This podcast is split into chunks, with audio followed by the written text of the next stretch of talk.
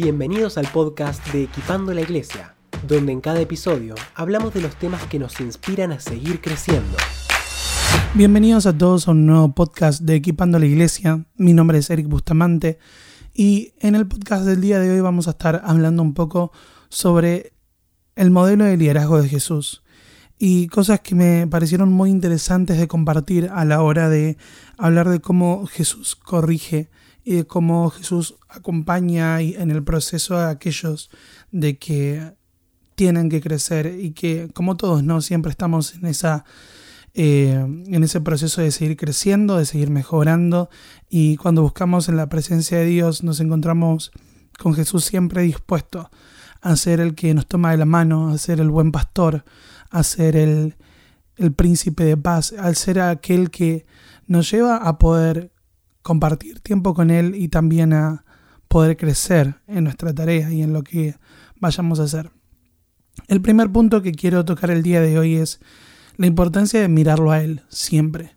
Y parece bastante cliché, pero muchas veces solemos encontrarnos haciendo mil actividades sin saber bien por qué las estamos haciendo, parecieran un punto, y nos olvidamos de mirarlo a Él. Y terminamos enfocándonos mucho más en el llamado que en aquel que nos llamó. Y obviamente que si Dios nos llamó a hacerlo, esa tarea es importante.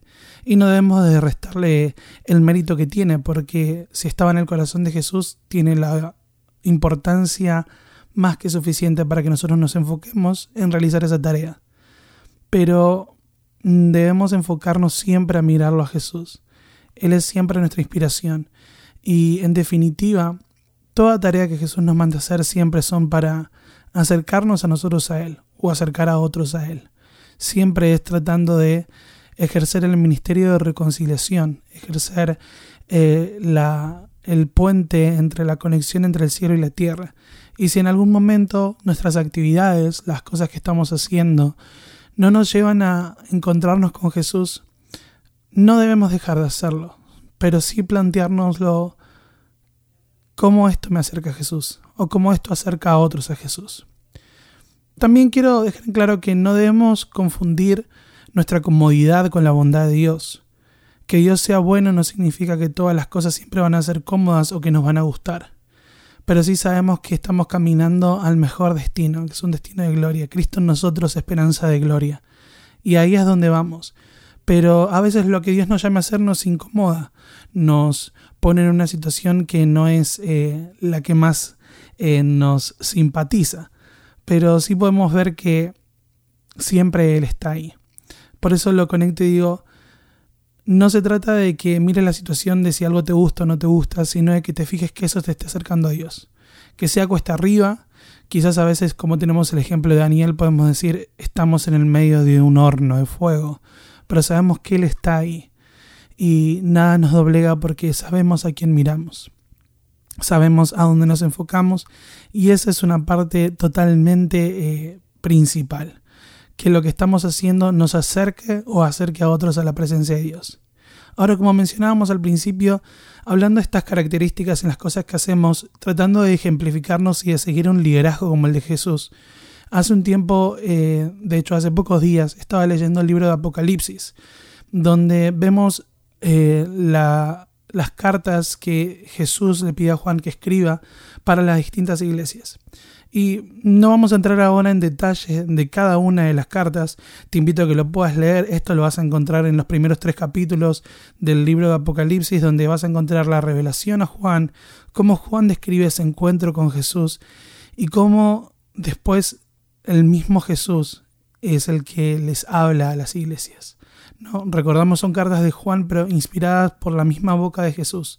Y es súper importante que tengamos esto y cuando estábamos haciendo este estudio, cuando estaba leyendo estas cartas, estábamos en un estudio con unos amigos y una de las personas nos llevó a ver cómo podíamos ver algo en la forma en la que Jesús trataba. Yo era algo que personalmente nunca había visto y podemos ver en esto una clave más del liderazgo de Jesús, que lo vemos en los evangelios, pero ahora vemos cómo fuera de los evangelios, ya Jesús resucitado, cómo sigue él interactuando con la iglesia.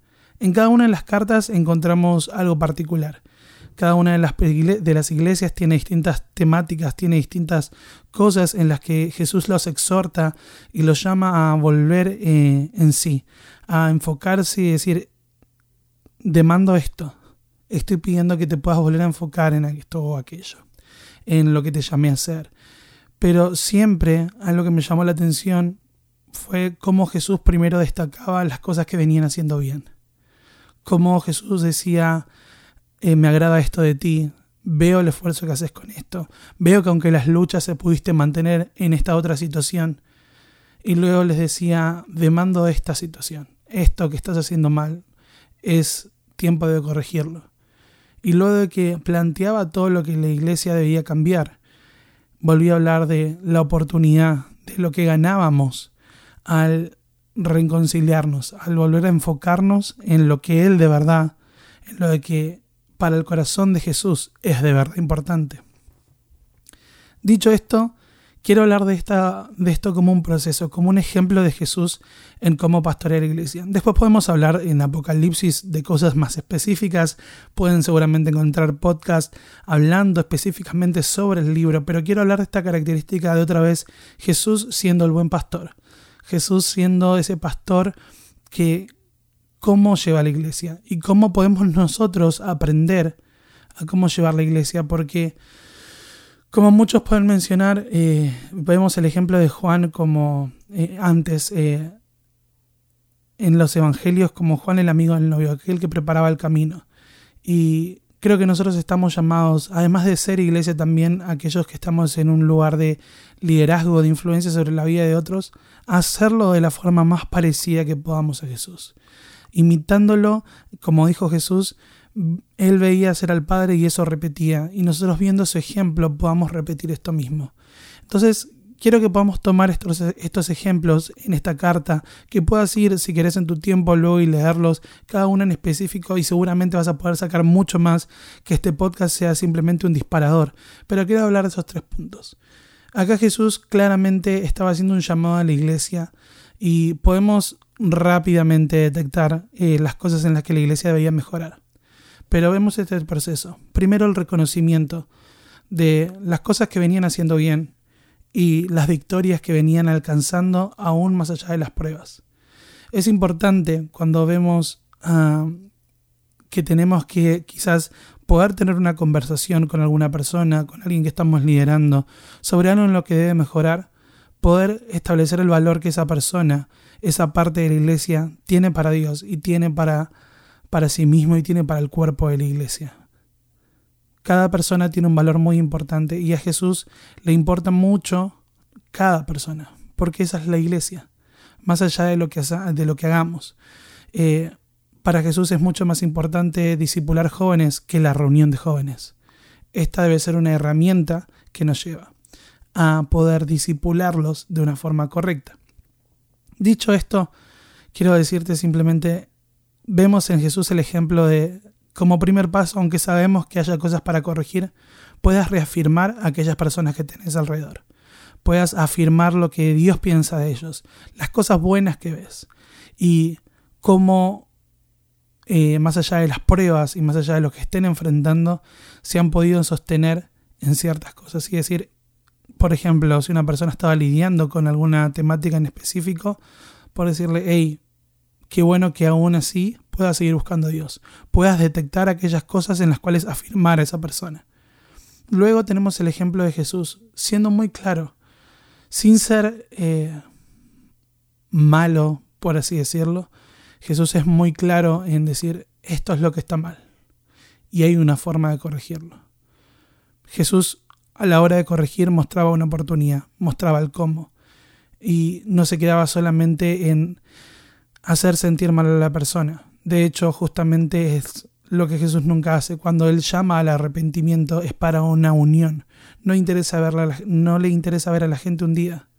Y no nos debe interesar a nosotros ver a la gente sentirse mal, sino el poder encontrarse con esa convicción que solo el Espíritu Santo trae y entonces encontrarse con Dios, volver a verse con Él. Y ese es el segundo pacto, cuando, eh, perdón, el segundo paso. Cuando vayas a hablar de las cosas que la persona debe de mejorar, hacelo claro. Mostrar claramente, no, no dudes, simplemente abordar el tema. Ya habiéndolo afirmado, vas a poder decir, hey, no es solamente que esto está mal, sino que como te dije recién, tu valor es mucho más alto. Y creo que puedes comportarte como ese valor y esto que estás haciendo está por debajo de lo que sos. Y llamarlo a ir a un estándar mayor, llamarlo a ir más arriba. Y ese es el ejemplo que vemos de Jesús, incluso de vuelta, aún siendo Jesús resucitado. Y al final, como último paso, vemos en estas cartas el beneficio de poder volver, digamos, volver al camino correcto. Jesús siempre menciona cómo el reencontrarse, cómo el volver al verdadero camino trae recompensa. Porque obedecer a Dios no es un pesar, obedecer a Dios es un gozo y es un privilegio que tenemos para vivir una vida en abundancia, para vivir una vida llena. Simplemente quiero dejarte estos tres pasos. Cuando veas cosas que corregir, cuando veas cosas que hay que volver a enfocarnos, afirma el valor en la gente, afirma el valor de lo que Jesús piensa y pueda reconocer aquellas cosas que la persona viene haciendo muy bien o que incluso con las pruebas se viene sosteniendo. La afirmación. El segundo, ser claro con las cosas que deben mejorar. Y también ser intencional en que la intención no es hacer ver a la persona el pecado, sino que sepa que tiene una respuesta, que tiene un camino. Llevarlo a un reencuentro, a la reconciliación. Y por último, ver que todo eso tiene fruto, que la entrega a Cristo, aunque es morirse a uno mismo, es encontrar una vida mucho más abundante. El morirse a uno mismo deja de ser un pesar, deja de ser una tristeza, cuando nosotros entendemos que morimos a nosotros pero vivimos en Cristo y Cristo a nosotros es esperanza de gloria. Rendirnos a Él es un gozo y es un privilegio que tenemos. Así que simplemente quería dejarte este mensaje, poder alentarte a que cada vez más nos parezcamos a Jesús y poder imitar un liderazgo como el que él hacía. Te invito a que puedas leer cada una de estas cartas, que puedas ver eh, estos primeros tres capítulos de Apocalipsis con esta visión del liderazgo de Jesús y cómo él lleva las cosas adelante e imitarlo, sabiendo que él es nuestro mejor ejemplo.